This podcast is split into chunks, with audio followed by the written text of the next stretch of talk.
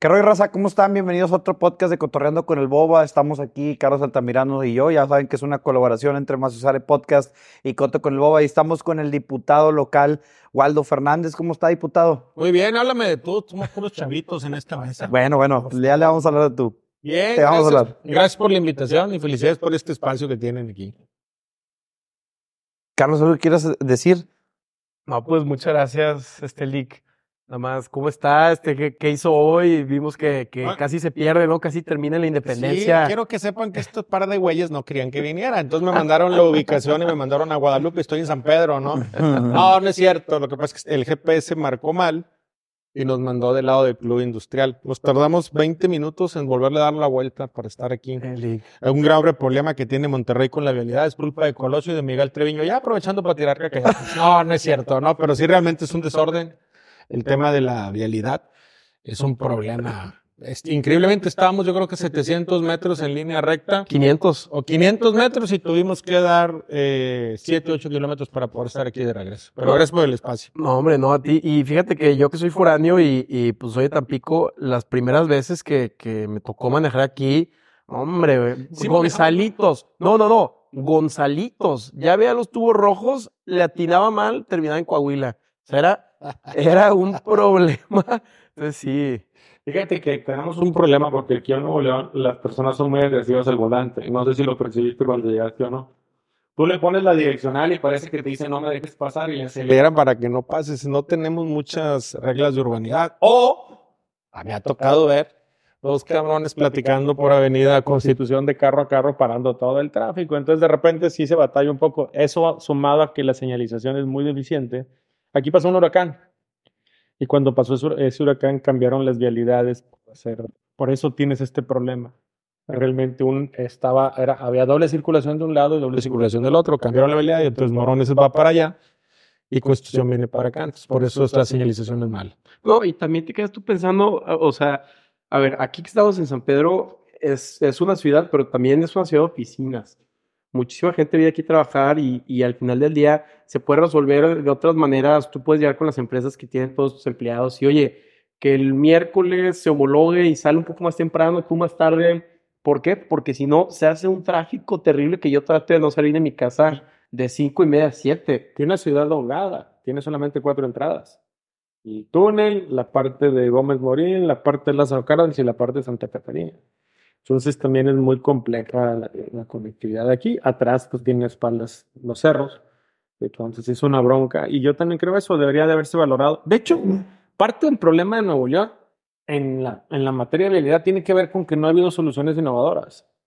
En vez de hacer horarios tra- traslapados de entrada y de salida, todos entran a la misma hora, salen a la misma hora, los camiones, etcétera. No ha habido una discusión seria para resolver muchos temas de movilidad. Pero bueno, ya me, ya, ya, ya me están metiendo en otros temas. Yo vine aquí a que me preguntes. Bueno, después de ahí un, problematilla- un problemilla técnico, regresamos con la entrevista. Carlos, ¿qué querías preguntarle a...? ¿Cuál fue el? No, pues ya, ya, este, más que la pregunta, pues sí es el tema de vialidades. Este, veo que hay mucha plusvalía en este municipio, Monterrey, San Pedro, y, y pues cuando hay plusvalía la gente quiere hacer mucho más construcciones. eh, eh, entonces me da miedo que de repente pues sea tanto el billete, ¿no? Yo como empresario, oye, si la plusvalía está del 300%, pues claro, ¿cómo va a construir, no? pero va a llegar un punto donde es esta ciudad que a mí me gusta mucho porque se siente como ciudad chica, con poco tráfico, pero tienes todo y se puede llegar a volver una Ciudad de México desmedida si nadie está poniendo estos contrapesos el tema de construcción, Ya, ¿no? ya tenemos espacios del área metropolitana que te tardas traslados como la Ciudad de México. Aquí en San Pedro, pues las- es una ciudad que fue bien planificada eh, y que la verdad es que los alcaldes creo que en esa parte lo han hecho bien. Lo que está padeciendo San Pedro ahora es los, los edificios, los edificios, porque era una ciudad que estaba planificada para urbano, urbano no, eh, de primer piso y ahora, bueno, los edificios pues, son complejos. Si tú vas a la Puerta de Arboleda a ciertas horas del día, Cañiro es complejo, está el tráfico. Ah, claro. Aquí mismo el túnel tiene sus, sus problemas, pero bueno, es parte del desarrollo, hay que tener paciencia, por eso hablo de los horarios escalonados, es una muy buena opción que creo que nos han dado el tiempo de implementarla. Incluso la pandemia nos dejó la posibilidad del home office, ¿eh? Nos dimos cuenta que no necesitábamos viajar tanto, que no necesitábamos estar enviando oficinas y a la computadora. Hoy mismo estamos aquí transmitiendo, estás haciendo este, radio y televisión a través de este podcast sin necesidad de 50, 60 personas. Antes era inconcebible hacer un programa sin 10, 15 personas. Yo, y cuando era COVID, yo me acuerdo que no había nadie en la calle, todo era como los domingos, se manejaba increíble, pero siento yo que como en pandemia la gente no gastaba mucho, ahorró y pues le metió el enganche a un carro, entonces ahora ya ahorita hay más carros, entonces hay un mucho más desastre, ¿no? Lo que pasa es que hay más carros por dos razones. El, primero es cultural, pero la otra es no hay camiones, no hay movilidad, no tenemos un servicio de, eh, competitividad como es la movilidad del transporte valioso para este estado. Y al no haber eso, pues no te queda otra opción más que el carro. Usar un camión es una verdadera aventura. Tardas tres horas en llegar de un lugar a otro, es impresionante eso, no, no es posible. Los taxis tampoco hay. Eh, se ha venido desmantelando sistemáticamente la, movilidad del sistema de transporte de Nuevo León. Y eso es algo delicado. Y pues este gobierno que ha querido resolver la situación no ha podido, no tuvo la capacidad de comprar mil camiones, se les complicó y sí, hoy ya están llegando algunos camiones ya, pero sí es un déficit que no viene de este gobierno, ¿eh? viene desde dos gobiernos anteriores desde el momento en que empezaron a meterle al gobierno, al Estado, conflictos de interés, empezó un problema. Cuando Natividad González Parás decidió crear consejos ciudadanos y meter a sus ciudadanos, se generaron conflictos de interés. Tienes una comisión que determina los incrementos de transporte, donde se supone que hay usuarios, donde hay funcionarios y hay también empresarios, ¿no? pero los, todos los que están ahí están en un permanente conflicto de interés porque el empresario es el que se beneficia de que no aumentes el transporte, porque si aumentas el transporte, el empresario tendría que aumentar los salarios, pero también están los empresarios del transporte que están ahí, que son los que quieren aumentar. Tú eliges un gobernante para que tome decisiones. Y el problema es que se distorsionó el proceso de dirección de un gobernador. Bueno, pero también un empresario le puede beneficiar que haya transporte público porque no va a tener tanta rotación de gente que muchas veces dicen, oye, ya no va a chambear contigo no porque quiera, sino porque hago una hora y media de trayecto y pues prefiero buscar. Pero la bronca es cuando esta visión sanpetrina de Nuevo León. Nuevo León tiene 5 millones de habitantes y hay un grupo de personas de muy buena fe, pero que quieren desde San Pedro dictar políticas públicas en el aire acondicionado. Te voy a poner un ejemplo. Hace, unas, hace tres, cuatro días votamos una prórroga en el Congreso para los taxis. Por ley, los taxis se tienen que renovar cada determinado tiempo y si no, ya no pueden circular. Hubo una pandemia, el, mundo se apagó prácticamente dos años, perdimos de nuestra vida un año completo de movilidad y otro, otro año más en lo que se tardó en poder resolver la crisis. Dos años. Votamos una prórroga porque pues es ilógico. ¿Cuál es el principal fuente de ingresos de un taxista? La movilidad, ¿no? Y entonces sale este grupo de ciudadanos sanpetrinos, buenas personas, pero politizados, el Consejo Cívico de las Instituciones, y dicen que están en contra de esta medida. Ellos ni usan el camión, ni usan el taxi, están haciendo activismo pagado por quien quiera gastar muy su dinero, pagado por en el aire acondicionado. No tienen idea de que pasando la loma hay una ciudad que te reclama servicios básicos. No, Monterrey se está hundiendo, literal nuestro drenaje no nos sirve. Entonces, por eso insisto yo, cuando escoges a un gobernante, es un gobernante, es un gobernador, él tiene que tomar decisiones, no estar sustentando sus decisiones. Cuando un gobernador empezó a decir, voy a compartir la toma de decisiones para que no se me venga un problema social o político, creo que fue donde empezó el caos de Nuevo León, en mi opinión. Y está chistoso porque, eh, por un lado, quieres que haya como gobernanza o algún tipo de contrapeso para cuando hay desvíos de recursos eh, pues hay algún tipo de ciudadano, algo que pueda dar el pitazo, ¿no? Pero pues luego también llega un punto donde eh, se vuelve tan difícil tomar una decisión que entonces son las como un arma doble filo, ¿no? Es que la gobernanza está mal sustentada cuando dices, hablamos de ciudadanos, observadores ciudadanos. Yo soy diputado porque, aunque de manera indirecta votaron por mis ciudadanos. Hay un gobernador por el cual votaron ciudadanos. Y los ciudadanos ya manifestaron y realizaron su primer, su acto más importante, que es votar. Luego, ahora les pedimos a los ciudadanos que participen como observadores. Hay controles. Vámonos al caso Nuevo Tienes los tres poderes, el poder ejecutivo, el legislativo y el judicial. El ciudadano de Nuevo León Nos guste o no nos guste, decidieron este gobernador, decidieron este Congreso.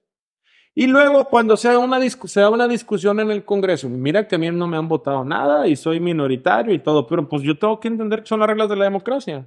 Cuando se da una discusión, vienen ciudadanos y dicen que el Congreso carece de legitimación porque lo que están votando está mal.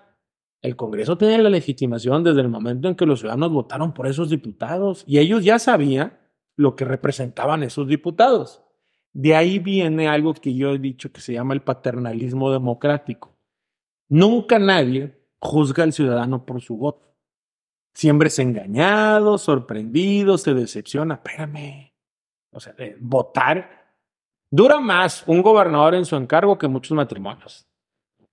Me explico. Entonces, llegó el momento de hablar con la verdad. Oye, ciudadano, ciudadana, revisa bien lo que vas a votar, porque te va a perjudicar. Otro ejemplo. Todos son lo mismo. Yo no voto o voto porque todos roban, todos son lo mismo. Pues sí, nada más que de un tiempo para acá, tu voto se ha convertido en la peor inversión patrimonial. Hablábamos antes de empezar de que se renta un departamento, bla, bla, bla. Bueno, ¿qué pasaría si aquí donde estamos tuvieras abajo la plaza pública en ruinas y tú quisieras rentar este departamento o esta piscina? pues evidentemente no compites con, con el que tiene una plaza que está en perfectas condiciones. O si tuvieras una cloaca de drenaje que está estilando literal esos fecales, pues quien venga a rentar no te va a rentar. Es lo que los ciudadanos tienen que entender. Por andar votando por anécdotas para alcaldes, están perdiendo valor patrimonial sus propiedades. ¿Cómo que anécdotas? Pues son anécdotas, porque tú votas por un chiste para alcalde porque te cae bien sin, sin ver la trayectoria y es lo que sucede. Voy a poner otro ejemplo, las personas que viven en Cumbres. En, si tú vives cercano a Gonzalitos, hay casas que son 600 metros de terreno o 400 metros de terreno y a lo mejor 600 metros de construcción. Vale lo mismo esas casas que las casas que están 5 o 6 kilómetros o 7 kilómetros, ya incluso en, García, pero que están cerradas, encerradas, aunque son casas de 200 metros de terreno y 400 de construcción. ¿Cómo es posible que una casa que está más cercana al centro, con mayor conectividad, mayor cercanía de habilidades, vale menos o lo mismo que una casa que es más pequeña? Me puedes decir, bueno, el tiempo de construcción, esa es una buena métrica, pero ese tiempo de construcción en las construcciones que se hacen en México no es tan variable como lo hacen en Estados Unidos, que las casas son literal de cartón, son de madera. El problema es que las políticas públicas que se han venido autorizando en Monterrey han permitido que los cotos o sociedades encerradas tengan su propio parque, que le dan mantenimiento, etcétera, y eso aumenta la plusvalía. Y los cotos abiertos, los alcaldes, simple y sencillamente, les ha valido madre cuidar los parques. Y entonces, tu patrimonio se devalúa. O la otra es, a nadie se le ha ocurrido generar un impuesto, porque todos los días pasan personas por Paseo de los Leones que viven, incluso en García, la movilidad es un derecho, pero a nadie se le ha ocurrido que estos tráfico extenso que pasa por ahí también deteriora tu patrimonio. Entonces tendrían que generar un estímulo a las personas que viven ahí para que tengan mejores condiciones. No, la política urbana se volvió una anécdota. No ha habido alcaldes con visión y están deteriorando el patrimonio de las personas. Eso es grave. También Monterrey y el área metropolitana es muy particular porque tú al ser alcalde estás compitiendo con, ¿qué será? Siete otros EVOs, o no sé, no sé cuántos municipios hay de la zona poblada. Entonces se vuelve algo súper complicado porque ahora no es, ok, convence a tu cabildo, no, convence al alcalde de Apodaca, al alcalde de Santa Catarina. Entonces, este esta zona conurbada siento yo que se vuelve muy complicada ese aspecto. Pues, pero son, ah, por el contrario, lo mejor que le puede pasar a un modelo de gestión es la competencia. Me explico. Yo lo que veo es, realmente hemos notado por anécdotas. Alcaldes que se desaparecen, no salen a enfrentar, no salen a decir. No es un asunto solamente de es un asunto de que simplemente las cuatro funciones medulares de los alcaldes. Parques, por puertas. San Pedro, hay que decirlo, a mí me parece que es un municipio que está en esa parte muy bien gobernado. Y, eh, luminarias, San Pedro, pero no es el resto. El resto, tal vez San Nicolás, de repente, más o menos bien. Eh, pero lo demás, cuidado. Pavimento, es una tragedia. Hay personas que por mes andan cambiándoles una llanta al carro porque le tocan baches. Y seguridad. Hay seguridad y sí, todos están para el perro. Bueno, pero andan organizando fiestas por el Día de las Madres con el dinero público, andan organizando conciertos, andan organizando eventos este, eh, de espectáculo. Perdieron la dimensión de lo que trata un alcalde y eso es complejo porque te cuesta en tu patrimonio y te lo digo porque yo me dedico a la compra y venta de inmuebles como empresario, no como promotor de ventas. Yo también rento departamentos, ¿no? Y llega un momento en que dices, oye, pues el negocio en Monterrey no me salió la utilidad que me está dejando es muy poquita. ¿Por qué? Porque las personas están buscando invertir. ¿Te vale lo mismo? Bueno, en términos muy, muy simples. Es lo mismo construir en Monterrey, en Apodaca, que en San Pedro.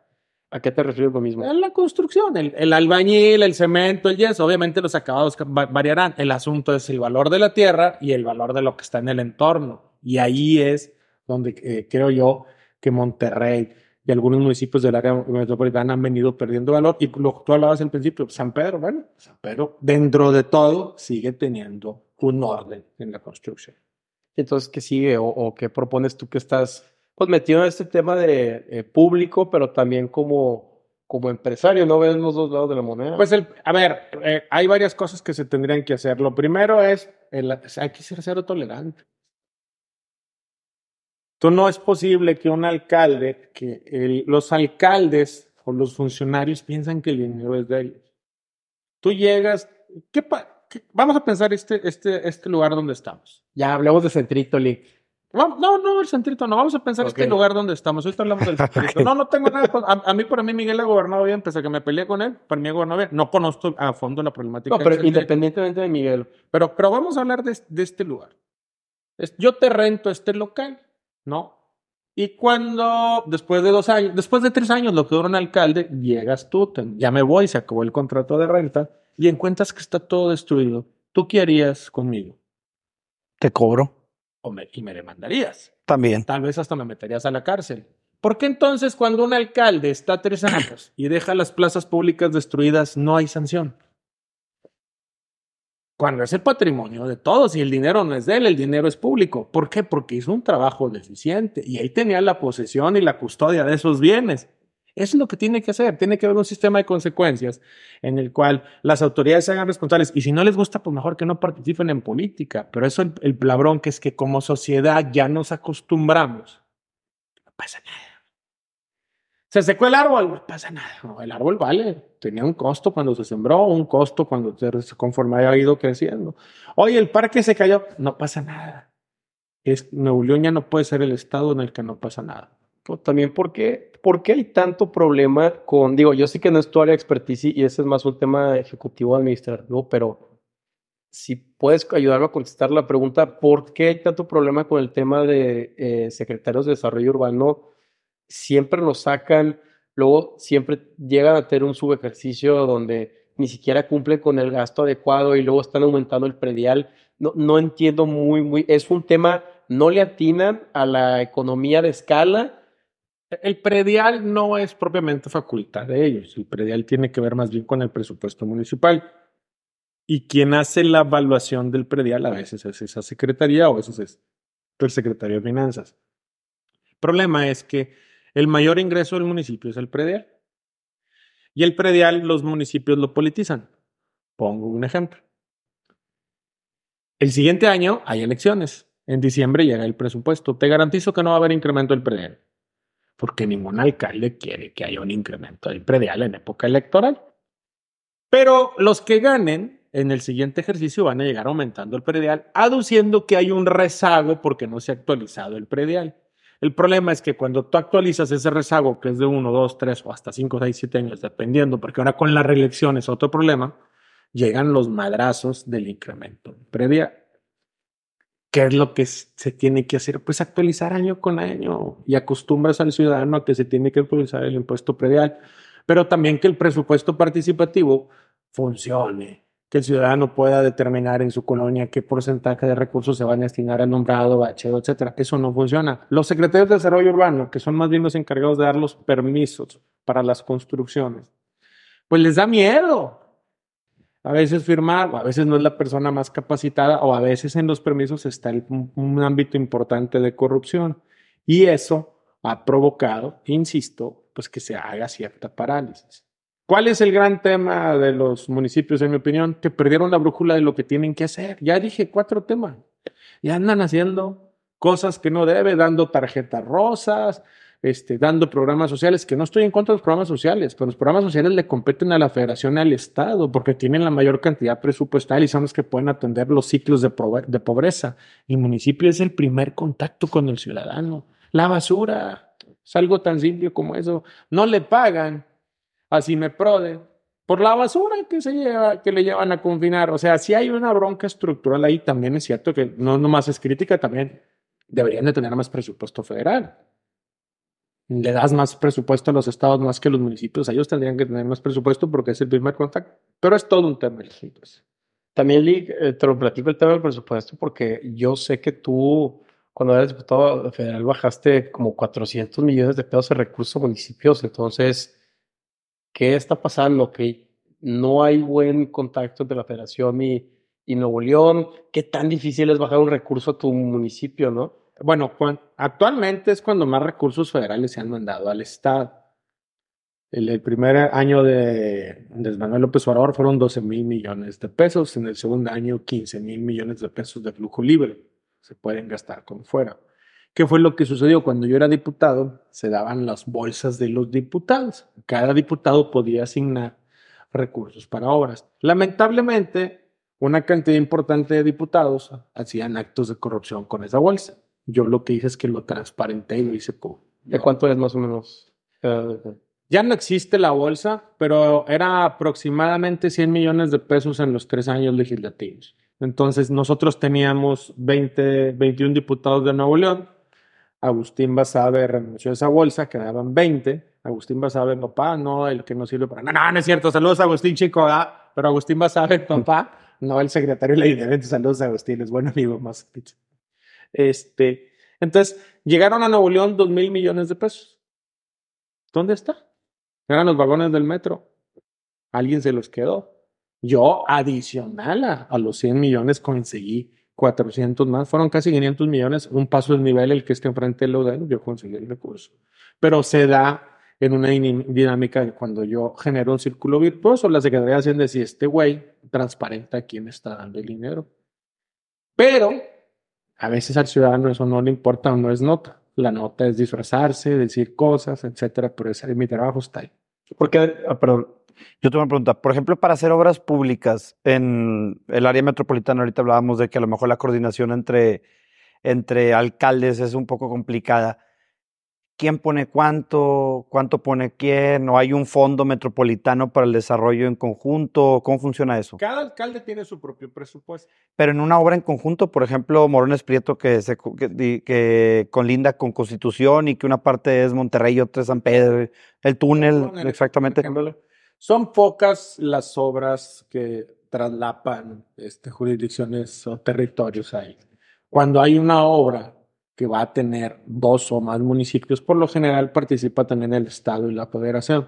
Entonces el municipio pone una parte, el otro municipio una parte, el Estado una parte y la Federación otra parte, porque son obras de alto impacto que trascienden la frontera territorial del municipio. ¿Cuál es, por ejemplo, una obra de alto impacto que tiene recursos estatales y federales. El metro, la línea 4, 5, 6 que está haciendo el gobernador de manera actual, pasa por municipios, no participan los municipios más que dando los permisos.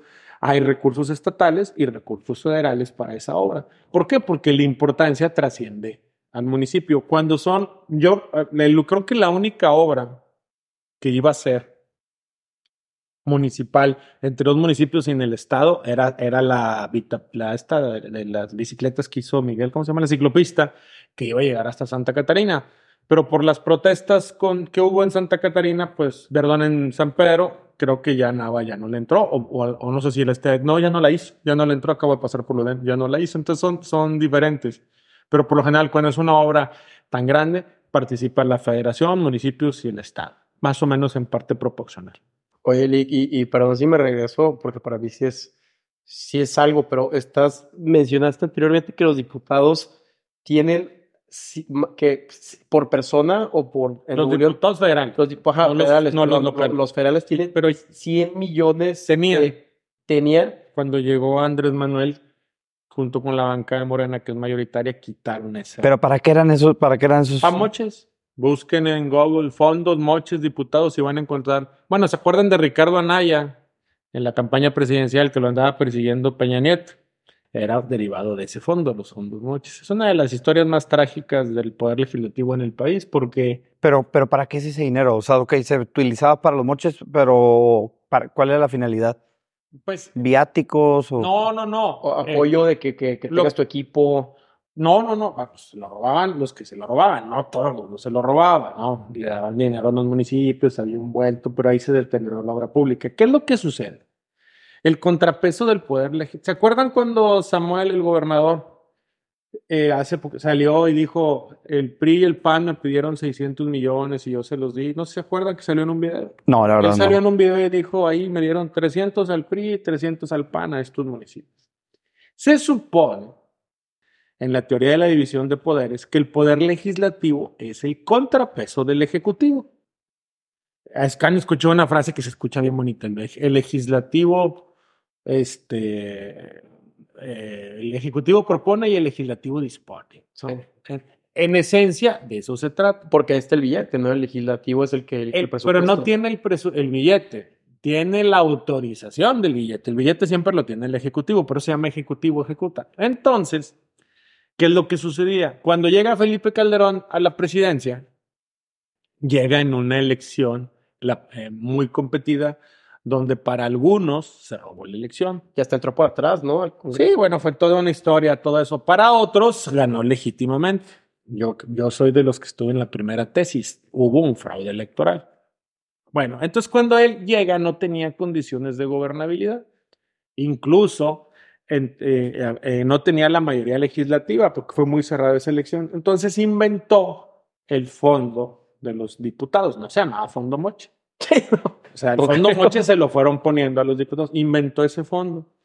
Y con ese fondo controló a los diputados de oposición, particularmente el PRI, porque tenía a los del PAN y a los del PRI.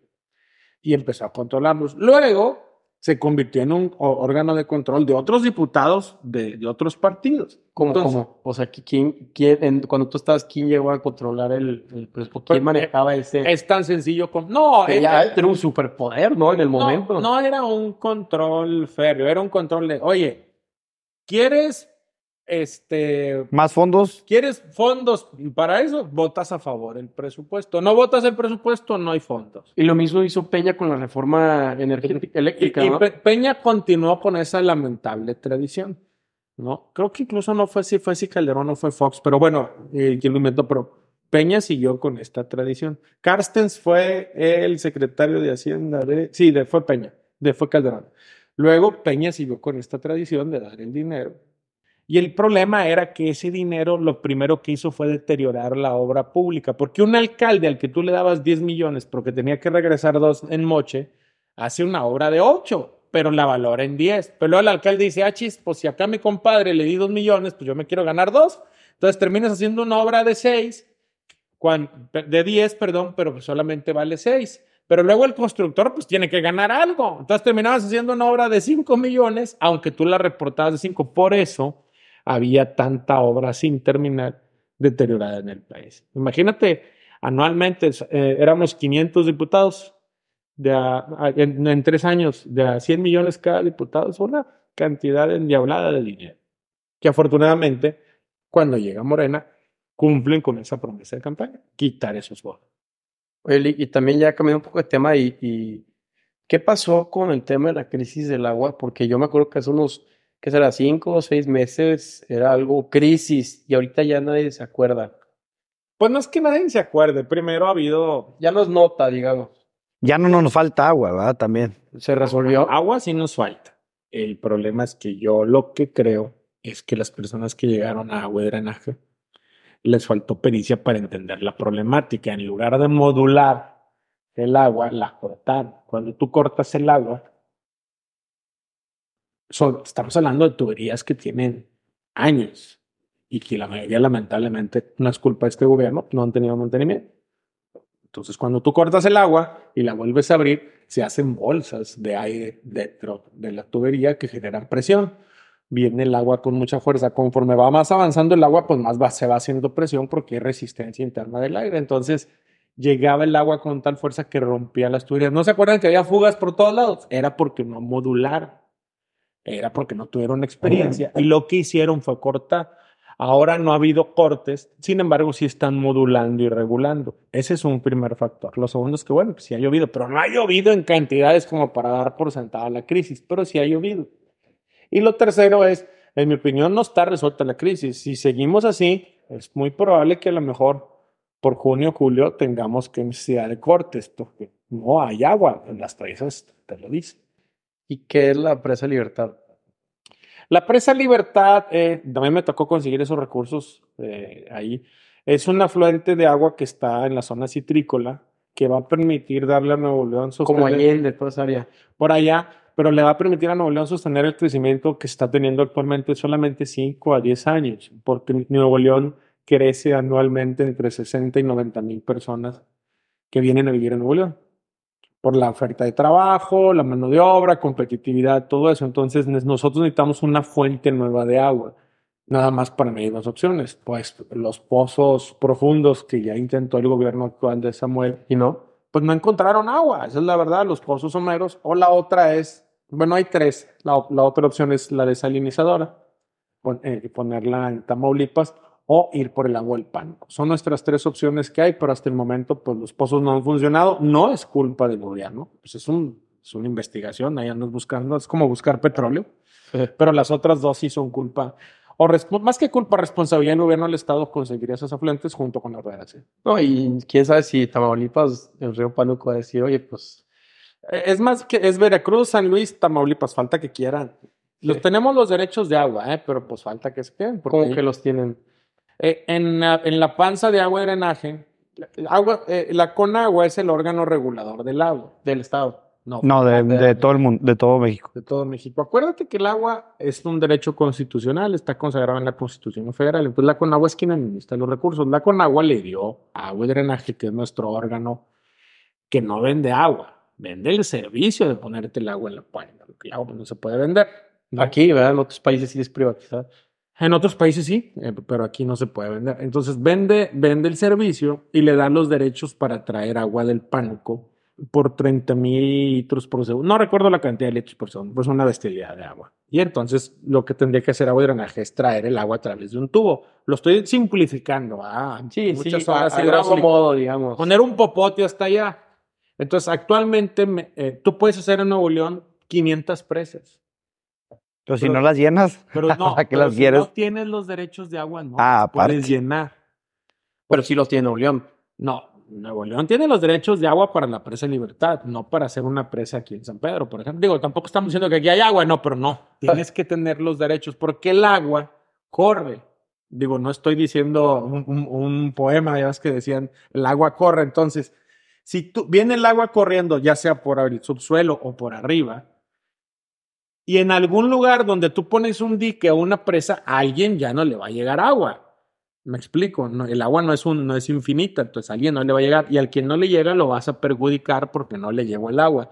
Por eso la Conagua, a través del país, tiene un mapa de riesgos y un mapa hidrológico que determina, oye, en este afluente me sobra agua, se la podemos dar a tal estado, a tal municipio. Si no, nos tuviéramos guerras literal por el agua. Nos A ver, todos los años no, no le den agua a Tamaulipas, no le den agua a Tamaulipas. Lo que no entendemos es que esa agua que va a Tamaulipas, en el origen, Es de Tamaulipas. pa- pasaba por Nuevo León, pero terminaba en Tamaulipas. Es de Tamaulipas, lo simplificaste de manera perfecta. El asunto es que es nuestra agua. No, porque el agua también viene de otro lado. Entonces, es esa administración que, insisto, no le hemos podido explicar a las y los ciudadanos. Y de repente surge un político y dice, no le voy a dar agua a nadie. Pues no es, no es así. Se vuelve populista, ¿no? Pues, la gente le gusta es eso. un acto, le gusta, aunque luego en los hechos, pues ya sabes que eres puro rollo, ¿no? Como ha sucedido. Bueno, o, o sea, e- es puro rollo, pero muchos luego no saben que no es puro rollo. ¿sabes? No, claro, el problema, pero el problema es que, que cuando pasó la crisis del agua y abrías la llave y no había agua, pues ahí sí te diste cuenta que era puro rollo. Ahí sí ya te da miedo. Por eso digo yo que no hay problema porque yo me puedo bañar, pero claro que a lo mejor, como dices tú, se está modulando y a lo mejor en julio ya nos podemos bañar. Pero ustedes, ustedes son mucho más jóvenes que yo, un, año tal vez, seis meses cada uno de ustedes. No, pues ustedes que son más jóvenes que yo. Yo ya, yo, yo, tal vez ustedes también me van a decir lo mismo. Yo casi ya no veo televisión abierta. Ah, yo no tengo, ¿Cómo yo creo que tengo como siete años de no ver televisión abierta, ¿verdad? Bueno, fíjate, yo, yo no tanto, pero ya no veo televisión abierta. Yo estoy entre las plataformas, las redes sociales, etcétera. Pero yo no he visto, a lo mejor sí existen campañas de prevención del agua. Con, con el Bronco sí había, yo la recuerdo haber visto, pero ahorita actualmente no, no he visto. Creo que hay una que se llama Ciudadanos de 100, y nada más consuma 100 litros de agua al día. Eso es todo. La verdad, con el Bronco la campaña era muy fuerte. Me acuerdo que ibas al baño de un restaurante y no hay agua. Ibas a no, a no sé, el baño de, un, de una funeraria y no hay agua, cuídala. O sea, sí era un poco agresiva la campaña. Sí, aquí el problema es que para mí es la, la única campaña que he visto Ciudadanos de 100 es muy confusa, porque ninguno de nosotros trae una madre para estar midiendo los litros de agua que Sí, que ah, ya me pasé de los 100. Exacto, creo que tendría que ser más determinante el asunto de no En los agua. minutos que te vas a bañar, ¿verdad? Si tú me dices en 10 minutos te consumes 100 litros de agua, ok, ya entiendo que me tengo que bañar en menos de 10, ¿verdad? Cuando yo era chico, hace, yo tengo 51 años, el 15 de mayo cumplo 52, se me quieren mandar regalos, acepto de todo tipo, y como soy liberal, me pueden regalar alcohol, aunque no me lo tome todo en un día, no tengo problema, no, no es cierto, cumplo 52. Cuando yo era chico, 8, tal vez 12 años, no recuerdo exactamente la, la fecha, pero en ese lapso había una campaña, no había agua. Sí, ¿verdad? Sí, yo Mi- me acuerdo. Mi papá teníamos nosotros un rancho y traía un tambo de agua. Mi papá que en paz descanse que le había puesto una llave. O sea, el tambo lo dejábamos en la camioneta, una pick-up, y la gente iba y abría la llave. Era agua dura, no era agua purificada, pero era agua de pozo. Y servía. Salía un comercial de un niño gordito, perdón por el término, pero el Ay, o sea, no, no tiene de malo. y decía, Amanda, ciérrale al agua porque se estaba bañando la hermana y ciérrale. Se hizo tan famoso y tan popular que las personas de mi generación, cuando decimos Amanda, ciérrale, ubicamos ese comercial. Había una campaña muy fuerte. Yo no veo esa campaña. Ok, ya te entendí. Entonces creo que sí es necesario que el gobierno sensibilice más sobre la necesidad de ahorrar el agua. Ojalá y lo hagan y ojalá que siga lloviendo, porque finalmente no se trata de que al gobernador le vaya mal, se trata de que el pueblo de Nuevo León le vaya bien y si llueve nos va bien a todos. Pero sí es cierto, yo me acuerdo que más de chico, eh, pues que en Tampico hay mucha agua, yo sí tenía mis pistolas de agua y todo, y llegaban mis primos de Monterrey, y para ellos era algo muy raro de entender que estaba jugando con pistolas de agua, ¿sí? La cultura Desperdiciándola. Desperdiciando, digo, me la pasé increíble, ¿verdad? Pero, pero al, al cierto tiempo era un shock cultural para ellos Sí. que estar jugando con el agua. Es correcto. Pero luego llegué aquí eh, hace como cinco años y Ya no había nada. no, y, y, y no, no vi, creo que hasta este año anterior fue la Nos- primera vez que nos- empecé. A ver, nosotros somos de la cultura del tinaco y la cisterna. Muchas personas en tu casa ya no ponían tinaco ni cisterna porque no había cortes de agua. Nosotros todavía nos quedamos con eso. Mi, mi última casa donde viví, este, llegamos y había una cisterna. Y la habilitamos y la pusimos a jalar, por si acaso. Por si acaso, pues ahora en la crisis, pues sí, nos funcionó la cisterna, pero muchas personas la cancelaron porque Nuevo León se convirtió en un estado maravilloso. Tenías agua todo el tiempo. Claro. Ahora lo padecimos. Y las escenas estas irreales de la gente peleándose por el agua apocalípticas, ¿saben ustedes? Cerrando Han de ser- avenidas. Han de ser jóvenes de Walking Dead, ¿no? Bueno, Sí, yo ¿no sí la se vi. cuenta la, la- la serie de Walking Dead, ¿no? Apocalíptico, cómo se están peleando por el agua, a tinazos, literal, por el agua, una pena lo que pasó. Qué raro, y es la primera vez que me pasa que los días que hay corte de agua, y digo, esto fue asqueroso, pero yo pasaba por restaurantes o antros que olía muy feo. Sí. Este era el, el, el, pues el Estilo humano Europa. De alguien que no se bañó. Ándale, sí. Este, El, el humor, así se le llama, ¿no? Y es cierto, a ver, nos tuvimos que adaptar a una condicionante compleja donde no había y también, eh, ¿qué está pasando en el Congreso local donde pues, nos da tristeza porque ves que el Congreso de la Unión todo el día se están peleando y luego llegas a Nuevo León y todo el día se están peleando este, que si quieren elegir el fiscal general de, de Samuel, que ya no quieren habilitar que él tenga cierto, eh, el permiso eh, que ya no ratifica el titular del SAT estatal. No, no, o sea, ¿qué está pasando? ¿Te sientes como hijo de papás divorciados? ¿No es lo que estamos diciendo hace rato? Pues es que es una relación tóxica. A ver, primero, no hay que tenerle miedo a la confrontación en el Congreso. El debate es el lugar del debate. Necesario. De ahí salió. Es, es- el problema aquí es que ya no es debate. Es literal a ver quién tiene el cuchillo más grande. ¿No? claro. Y entonces... El asu- Big Stick Policy, como dicen los gringos, ¿no? Tiene el palo más... Exactamente. La vara más grande. la vara más grande. Entonces el asunto es que están todos los días viendo cómo perjudican al otro. Y el ring es el pueblo de Nuevo León. Cuando habría que tener, por ejemplo, a ver, se murió un, recientemente ayer o antier salió una nota que se murió una niña en, en el DIF, bueno, no en el DIF, en México, que la trasladaron y fueron a protestar. Pues claro que como Congreso tenemos que cuestionar al gobierno del Estado qué pasó con esa niña, ¿no? Pero presentar juicios políticos contra funcionarios del Congreso porque estornudó en una sesión, pues eso es irrelevante. El gobernador tiene que tener la facultad de determinar el presupuesto autorizado por el Congreso. Sí, pero, pero también no podemos nosotros como Congreso cambiarle el presupuesto y mandar dinero a áreas que no son del gobierno. O sea, es una confrontación. ¿Qué es lo que ha estado sucediendo? En los, yo soy abogado y los abogados tenemos un término que se llama chicanadas.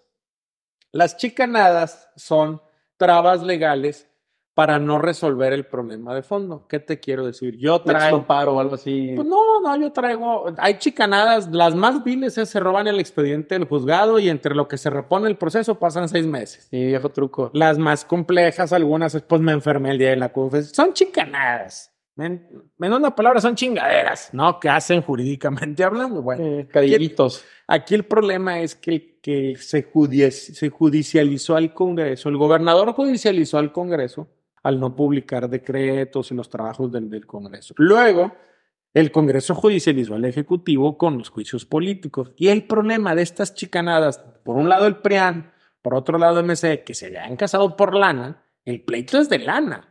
O sea, el, el Como pleito- muchas parejas, ¿no? Exacto, pero las que se casan por interés. El pleito es de dinero. No se están peleando porque no hay camiones, porque no hay agua, por la contaminación, por la seguridad. Busca posicionamientos de ambas bancadas. En, el te- en esos temas que te dije ni existe. El tema es, le quieres quitar facultades, me estás robando, te lo mereces, no cumpliste el acuerdo. O sea, es un asunto que es surrealista e irreal. ¿Por qué? Porque se casaron por dinero y se están peleando por dinero. Punto. ¿Cómo que se casaron por dinero? No, no lo logro como entender. Eh, para Habla que- usted de que son dos partidos, ¿no? Son tres, Tres partidos que en su momento El- el- Es- ajá, estaban unidos. estaban unidos el MacPrian. Unidos aumentaron el impuesto predial a todo el pueblo de Nuevo León. Se pusieron de acuerdo los alcaldes, algunos hasta un 50%. Unidos, estos tres partidos políticos modificaron la ley electoral para que las mujeres perdieran derechos ganados y adquiridos eh, históricamente.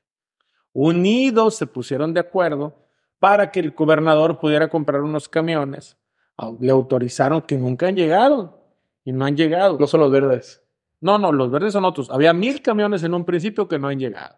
Unidos, o al menos se quedaron callados cuando aumentaron el metro. El único medio de tránsito que maneja el Estado es el metro y ese ya lo aumentaron, pero no aumentaban al taxista y al camión, pero al metro sí. Unidos se pusieron de acuerdo para repartirse el presupuesto y decir, mótame esto y te doy 600 millones a ti, Prian. Ese es el problema que sucedió. Ahora se pelean un día, no, cumplen los acuerdos, se acusan ambas partes de no cumplir los acuerdos y tenemos este ring. Pero yo la verdad les diría a los ciudadanos ahora ni se preocupen. Ya viene el proceso electoral, pues nada más determinen bien su voto, si quieren respaldar al gobernador, quieren respaldar al PRIAN o quieren respaldar a Morena, que es el único partido que se ha mantenido en el Congreso defendiendo a los ciudadanos. El replaqueo. No jodas, ¿por qué cada gobernador tiene que cambiar las placas? Yo tengo una pregunta. Este, habla usted, hablas tú de, de que se le quitaron derechos a las mujeres. ¿Qué derechos se les quitaron? Mira, eh, la Comisión Estatal Electoral determinaba que las mujeres, las damas, bueno, las mujeres, perdón, porque hace rato me regañaron, se dice damas, ya me explicaron por qué, que las mujeres y los hombres tienen que participar de manera equitativa en los procesos electorales. Antes, a las mujeres, por ejemplo, si eres el PAN, Vamos a poner ejemplo el PAN. En teoría, el PAN en San Pedro tiene mucha fuerza para ganar, aunque aquí ya ganó Miguel Trevi. Entonces el PAN no ponía nunca en San Pedro a una mujer, siempre ponía hombre, ¿no? Y el espacio de la mujer se lo daba, no sé, en Doctor Arroyo. En un municipio perdido. En un municipio perdido. Eso pasaba algo así. en Galeana, que históricamente le pertenecía al PRI. Entonces, eso es lo que, lo que sucedía. Esta, eh, cuando se votó esta reforma hacia atrás, ya se determinó que sea 25, 25 26, por ejemplo, pero no con los criterios de competitividad. Y eso perjudica a las mujeres. Yo tengo otra pregunta, eh, ya nos vamos a, como que algo más federal. Eh, tú eres de, de Morena, ¿verdad? estás con esa bandera, eres de ese partido. Y se habla mucho como de desaparecer el INE, acaba de salir que el plan B no va a pasar o que lo o algo así está, a lo mejor no estoy muy, muy enterado del tema, pero ¿por qué acabar con el INE? No, el INE no desaparece, ni siquiera estaba en la reforma planteado desaparecer al INE. A, ver, ¿cómo te lo voy a explicar? El árbitro electoral es, eh, fue designado por, el, por la Cámara de Diputados y lo designó gobiernos anteriores. Así es la democracia, así está configurado. Pero no es posible que un consejero tenga estos salarios estratosféricos que tiene. Y olvídate del salario de él, 350 mil, 400 mil pesos mensuales. Gana el presidente no gana eso. Gana. Pero en teoría, ¿verdad? En teoría. No, no, en teoría no el presidente gana ciento veintitantos mil pesos. Me explico. Si alguien quiere acusar al presidente de un acto de corrupción, es un asunto diferente. Legalmente gana ese salario.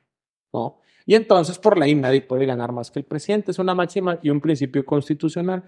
Cuando gana el presidente y se baja el sueldo, los consejeros amparan contra esa, ese asunto. Porque en México se ha condicionado la honestidad al dinero. Se supone que si tú ganas mucho dinero, eres honesto. Ah, como ganas un millón de pesos al mes, no vas a robar.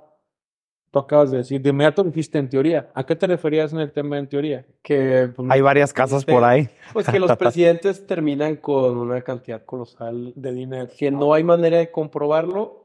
No, a ver, ¿cómo vive Peñanito en España? no tengo dudas, pero tampoco pruebas, ¿verdad? pero acabas de señalar eso. Entonces, si el presidente gana un dineral, ¿por qué tendría que robar? Me explico. Esa es la, gran contradicción de nuestro sistema político. Mientras más gana, menos roba. No es cierto. Los mayores fraudes en la iniciativa privada los hacen los que más ganan. Porque son los que tienen acceso a hacer el fraude. Punto. No estoy diciendo que porque ganas más eres fraudulento. ¿Quién se roba con acciones o, con información privilegiada, compra acciones a sabiendas de que está cometiendo un delito? Los que manejan finanzas. Y los que manejan finanzas en las empresas más importantes ganan un dineral. Bien ganado. Pero esta percepción es equivocada. Ah, es que para que haya un funcionario decente hay que pagarle bien. Pero déjame el salario, déjales el salario. Ellos a su alrededor tenían un séquito de colaboradores que ganaban otro dineral, más que lo que gana un diputado o un secretario de Estado. Consejeros. Yo te pregunto a ti, con su, ustedes con su sentido común, ¿Qué hace el INE cuando no hay elecciones? Preparar las boletas. Bueno, no se puede, ¿no? Porque las imprimen con los candidatos que entregan las, las credenciales. Esa es una, pero los que entregan las credenciales que están en el módulo ganan 8 o 12 mil pesos. No es el consejero, ni los asesores, ni toda esta burocracia. Hacen campañas de publicidad para promover el, voto razonable. ¿no? Para... Está bien, pero finalmente estamos de acuerdo que en época electoral no hay necesidad de estar capacitando personas, armar boletas, todo eso. El asunto aquí, lo que planteaba el gobierno federal es, oye, bájale a tu gasto. Reduce el gasto superfluo que tiene el instituto. No tienes por qué tener gastos de representación que te paguen comidas o boletos de avión para ir a cualquier lugar del país. Nada más Bájale, era la primera reforma. Otra reforma fundamental es que los ciudadanos escogen a los consejeros. ¿Por qué los ciudadanos sí pueden escoger al presidente y no al consejero? ¿Qué es más importante, ser presidente o consejero del INE? Consejero del INE, por, bueno, pues a presidente, pero el consejero del INE está defendiendo la democracia, ¿verdad? Sí, pero, no es, pero el INE no defiende la democracia. El INE administra el proceso democrático. Quien defiende la democracia es el Tribunal Electoral, en teoría, otorga la justicia electoral. O sea, el asunto es, oye, vámonos entonces a otras reglas. Los diputados, todo el mundo se queja de los diputados. Todo el mundo quiere quitar diputados. Cuando el presidente propone quitar de 500 a 300, ¡ay, no! La democracia. Los mismos güeyes, y lo digo con todo cariño por los güeyes, que se quejan de que el presidente quiere reducir de 500 a 300 diputados son los que históricamente han presentado iniciativas para reducir diputados. El problema fue que como lo planteó el presidente, el polo opositor lo dijo, el INE nunca iba a estar, no iba a desaparecer el INE, que ahí está. Pero es que también habiendo más este, institutos que, que derrochan eh, mucho dinero y sabiendo que pues el INE le dio la victoria a AMLO ¿por qué tan directamente eh, contra ese, sabiendo que, a ver, es Pero el INE no le dio la victoria. Autónoma constitucional. O sea, pero, ojo, el INE no le dio la victoria a Andrés Manuel. Quien le da la victoria a Andrés Manuel es el gente que votó por él masivamente. Pero quien valida y quien organiza la votación. Le ganó el América, pero pues el árbitro, es, que, lo valida. el árbitro se convirtió en un militante de la oposición. ¿Dónde está hoy Lorenzo Córdoba? ¿Saben dónde trabaja? ¿Quién sabe? Tres días después que renunció al INE, se convirtió en editorialista de Latinos, el portal que funciona como opositor del presidente. O sea, es que hasta el desaseo. Pues, güey, enfríate seis meses. Me explico. O sea, ¿cuál es la necesidad de irse a militar en un medio que está en su derecho de ser un medio propagandístico en contra del presidente? También la, la, la 4T tiene medios propagandísticos. Yo no estoy negado a eso. Lo único que yo digo es pues cuida las formas. En, en, Nuevo León, ¿se acuerdan de la campaña de Samuel, del gobernador? Sí. ¿Se acuerdan que, que, lo andaba persiguiendo el Tribunal Federal Electoral porque en su campaña metió 11 millones de recursos ilegales a su campaña? ¿Sí se acuerdan? Sí, sí. Ojo, cuando digo recursos ilegales, no estoy diciendo que hayan sido del narco. El término. No están declarados. exacto. no, el término de recurso ilegal es que metes dinero de más a una campaña pero decían que eran por las publicaciones de su esposa, ¿no? Algo así. No, no, no. Él, su familia le dio a través de un esquema piramidal, de, utilizando, le, dio 11 millones para su campaña. Eso es ilegal, es un fondo ilegal. Es una empresa le cae el dinero. Oh, insisto, no es el, porque luego sale, no es el narco. Ah, es un fondo ilegal que viola la ley. Dinero que no debe de estar, pero no necesariamente es dinero producto de material activo. ¿Sabes por qué le quitaron la candidatura al candidato de Guerrero de Morena y al candidato de Michoacán de Morena. A Salgado y a... Salgado y a... No recuerdo el nombre del de, el otro de Morena. ¿Sabes por qué? Porque Salgado no declaró la pre-campaña. No había gastado nada y el güey dijo, pues ¿para qué declaro si no gasté? No hice pre-campaña. Entonces le quitaron la candidatura. Y al de Michoacán había pagado una publicación en redes sociales de 20 mil pesos. Pues pagó pauta por 20, ahí está en la resolución, por 20 mil pesos. Entonces yo le, lo que les pregunto a ustedes, ¿dónde está el equilibrio del árbitro cuando a dos de Morena, uno que no declaró, pero no había hecho gastos de pre-campaña, porque así dice la propia resolución, y el otro que no declaró 20 mil pesos en un post, los descalificas para participar? Pero al que le metió 11 millones de pesos de recursos ilegales, lo dejas que sea gobernador. ¿Te parece un árbitro equilibrado? O sea, estás, estás diciendo que, eh, pues que el INE estaba solamente se partidizó, politizó para no, ciertas ideologías o ciertos grupos de poder ah, y al presidente no le gustó. Ah, el INE se a ver, el INE se partidizó sacando resoluciones contradictorias en un proceso electoral. Y finalmente yo como, como ciudadano digo, oye, pues ¿dónde está la sensatez del órgano electoral cuando uno lo descalifica por no reportar gastos cuando no hizo pre-campaña y al otro lo deja que sea gobernador? Ese es el asunto. El asunto es que ser árbitro implica aunque imparcialidad. sí, es totalmente, pero aunque te ataquen, serenidad. Aunque te digan serenidad. No, Lorenzo Córdoba se puso a ser militante. Y está bien, se vale, pero no en la plataforma del INE. Hazlo como lo está haciendo ahora en Latinos. O sea, esos, estas contradicciones permanentes del instituto están mal. Y fue lo que sucedió. Ahora, cuando le dicen al instituto, oye, bájale 5 mil millones de pesos al año al gasto.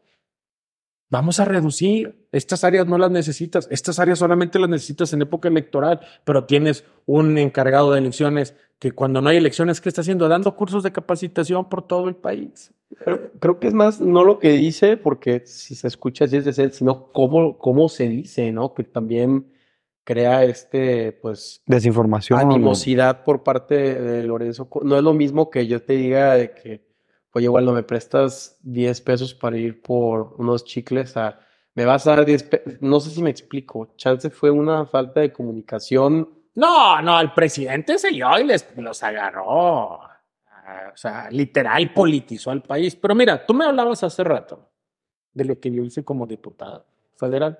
Yo creo que en Nuevo León, tal vez estoy exagerando, no ha habido un, un diputado que siendo opositor haya traído tantos recursos al Estado. Porque cuando eres el diputado del gobierno, pues traes el que al presidente y todo. Yo como opositor traje más recursos. Y casi nadie conoce esa historia.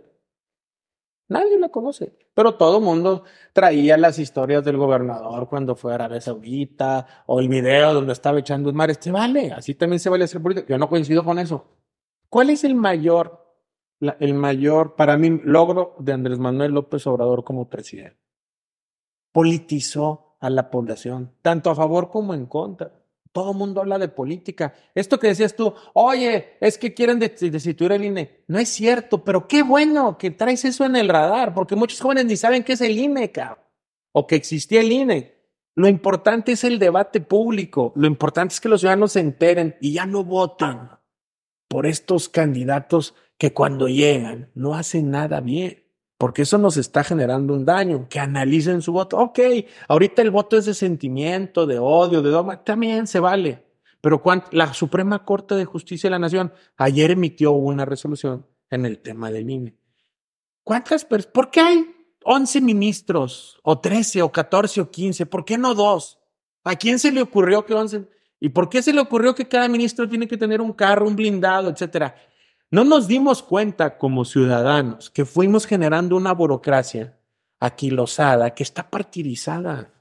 Entonces, qué bueno que esté esta discusión. Yo no tengo nada contra la, presidenta de la Suprema Corte, Norma Piña. Me parece que en sus condiciones es valiente. Difiero totalmente de lo que está haciendo, pero de ahí a estar en contra ya no. Pero lo que voy es, ¿qué, qué hace el INAI? Ahora todo el mundo lo trae. ¿Qué ha hecho el INAI por ti? Por ti, ¿qué ha hecho el INAI? ¿Sabes que cuando no les ha tocado que les llaman por teléfono y les, ya tienes tu tarjeta de crédito autorizada ven, ven por ella y, y llamadas de 15 minutos? O peor aún, no te ha tocado que te llega una tarjeta de crédito que no pediste y que para cancelarla es verdaderamente la de Dios Padre, porque ma- marque uno para cancelar, dos para ver por qué, tres para ver si me cae bien, cuatro para ver si se lo recibo, cinco, y te tardas tres o seis horas. Bueno, el INAI se supone que protege nuestros datos y todo el mundo tiene nuestros datos. Se genera, ¿qué hace la COFETEL? ¿Qué hace la COFECO? ¿Qué hacen los derechos humanos? Nadie sabe lo que hacen, pero se gastan al año un dineral que debería de estar en hospitales, debería estar en educación, debería estar en programas sociales. ¿Por qué? Porque me regreso a lo que les dije al principio. Llegó un momento en que nuestros líderes ya no querían tomar decisiones y entonces empezaron a inventar instituciones y procesos para quitarse broncas. Y otros también fueron victorias de la democracia, pero la bronca es que se partidizaron. Yo les voy a preguntar a ustedes aquí. ¿Ustedes saben que hay un instituto de transparencia en Nuevo León? ¿Sí sabían?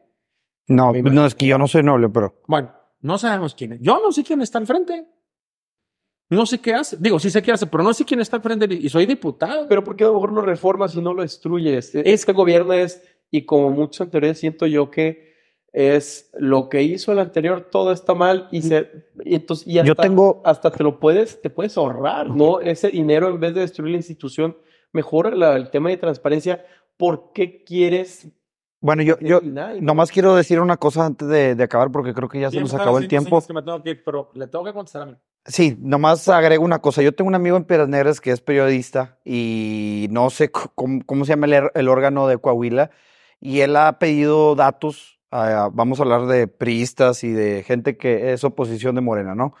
Donde saca datos de, de cuánto gana quién, qué contratos tiene qué persona y todo se lo entregan. Y todo es transparencia y él lo, lo, lo toma y lo expone. Yo no veo nada de malo en esto, ¿verdad? Yo creo que hasta debería de procurarse y debería fomentarse, pero bueno, ahora sí le puedes contestar Claro, a mi, bueno, a amigo. justamente, nosotros no estamos destruyendo nada, estamos reformando. El INE no se iba a quitar. También es así que hay presidenta del INE. Lo que se estaba pidiendo era una reforma.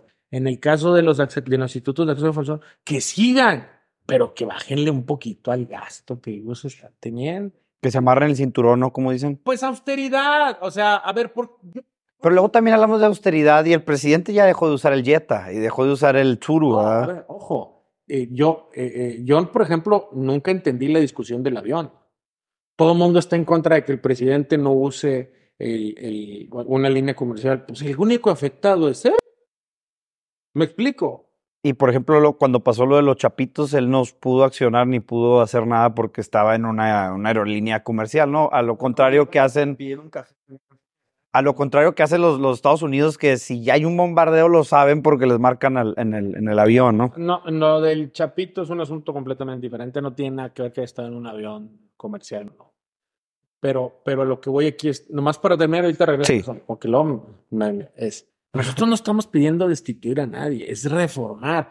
Yo estoy de acuerdo, oye, que el presidente ande en una, pues es el presidente que ande en un blindado. A mí me parece muy arriesgado que ande en un jet. A mí también, No, a todos. completamente, pero el discurso se maneja de otra Por manera. eso, pero a mí me parece arriesgado. O sea, yo no soy el presidente. Sí, no, ya sé. Coincido con ciertas cosas y con otras no. Sí, Tengo- porque independiente de si voté por él o no, o sea, quiero que esté seguro, ¿no? Porque Claro, si no está él, va- se va, No, se va a pues ya un caos. hace 15 días, todos los que quieren que se vaya andaban así, que ya se murió y que el infarto y que está en Georgia y no sé qué, porque es un problema para el país. No Se cae el peso. Incluso no que estabilidad. No, más, a- No más queremos allá de eso. ni siquiera tenemos un proceso tan claro. para saber qué va a pasar después. No, vamos a un golpe de Va Estado. reformando, ¿no? Golpe de Estado, Pero se tiene que ir a negociaciones el Congreso. Es cuando deberíamos de tener la figura de un vicepresidente, como sucede en los Estados Unidos, que pasa lamentablemente un deceso y de inmediato toma protesta y de inmediato toma los controles. Pero bueno, a lo que voy es, no estamos hablando de, de destruir. El INE es una reforma. Lo único que decimos es, ¿por qué si yo soy consejero del INE o si yo soy comisionado de un instituto o soy magistrado de la corte o soy magistrado del, del Poder Judicial del Estado, de ipso facto tengo que llevar cor- coche, seguridad y chofer. ¿Por qué? ¿Qué se supone? Yo no traigo. Yo traigo un chofer que pago en mi bolsa. Yo no traigo blindado y no traigo seguridad. Y soy, perdóname, tengo más exposición pública que los magistrados del Poder Judicial, los del materia familiar. Los de materia penal entendería que tengan guardia de seguridad. O los de materia civil, ¿por qué? ¿O por qué el, el- el director del Instituto de Transparencia tiene que traer un chofer y un carro? ¿Por qué, qué con su sueldo no se pueden pagar el carro? Ustedes donde trabajan, si no son empresarios, les dan un carro en automático cuando empiezas a trabajar. Cuando saliste de la escuela en tu primer trabajo, llegaste y te dieron un carro, ¿verdad que no? Y a lo mucho te dan una B o no. Exacto, o sea, el tema es ese, es que la, la bronca fue que fuimos abriendo tanto el, el abanico presupuestal que no nos dimos cuenta que generamos un mundo de gastos superfluos. No estoy en contra de eliminar, estoy en contra de que no hagan su trabajo y de que no le metan a la austeridad. No estoy en contra del INE, nomás metan un poquito a las cabezas, no a los de abajo, porque los que sacan la chamba son los de abajo. Ese es el asunto donde, donde se, se generó esta bronca. Volviendo al tema no, no tenía nada que ver el avión. El cálculo de cuando pasa esta detención es que yo, en mi opinión, y lo digo con toda responsabilidad, el operativo no salió bien, no lo lograron extraer al objetivo a tiempo, después lo agarraron y lo hicieron impecablemente, no lo extraer. Y entonces las células delictivas en esta entidad empezaron a, amenazar y atacar a civiles. Entonces llegó, el cálculo fue, oye, saco al chapito, me lo llevo, pero a, a costa de ciudadanos y ciudadanos. Estabas en una situación donde no había salida y es o lo, soltamos como sucedió o y, y lo dejamos para un siguiente evento como sucedió, ya lo agarraron o que mueran ciudadanas y ciudadanos de Sinaloa. Se hubiera incendiado el estado de Sinaloa si pasa eso. Entonces fue el cálculo, no era un avión. Eh, lo que yo sé, porque en ese tiempo yo trabajaba en gobernación, pues yo te lo puedo asegurar. La segunda detención no tengo idea. Pues bueno. Se terminó el tiempo. Por la invitación. No, hombre, muchas ¿Cuándo gracias. lo volvemos a hacer? Muchas gracias por venir, ¿eh? Son pláticas. Pláticas, pero me la pasé muy bien. No, gracias por la Se los agradezco mucho. Y a ver, hay que hacer otra. Pero ahora yo los voy a entrevistar como jóvenes. Que vayan a mi estudio, yo les Nomás nos dices de qué para prepararnos para no llegar en blanco, De ¿verdad? justamente de esto que hablamos ahorita, este Claro, sentimiento que hay eh, de cómo ven al gobierno, todo eso, ¿no? ¿Les No, parece? y al final del día es platicar, es... que la gente... se- pues a veces tienes que hasta hacerle abogado al diablo porque...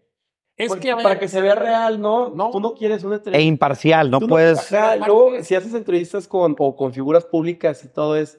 Ay, sí, sí, qué padre. no, sí, hasta tú te aburres, te ¿no? voy a decir algo. Lo que le hace falta a este país es debate. Entonces, en el Congreso estaba súper aburrido. Ahorita se ponen bien sabrosos los debates. Que se pelean. le hace falta debate, porque la gente tiene que entender que si vota por alguien se tiene que hacer responsable. Ya me voy porque voy a otra entrevista. Se los agradezco. Sí, Lick, muchas gracias. No, gracias a usted.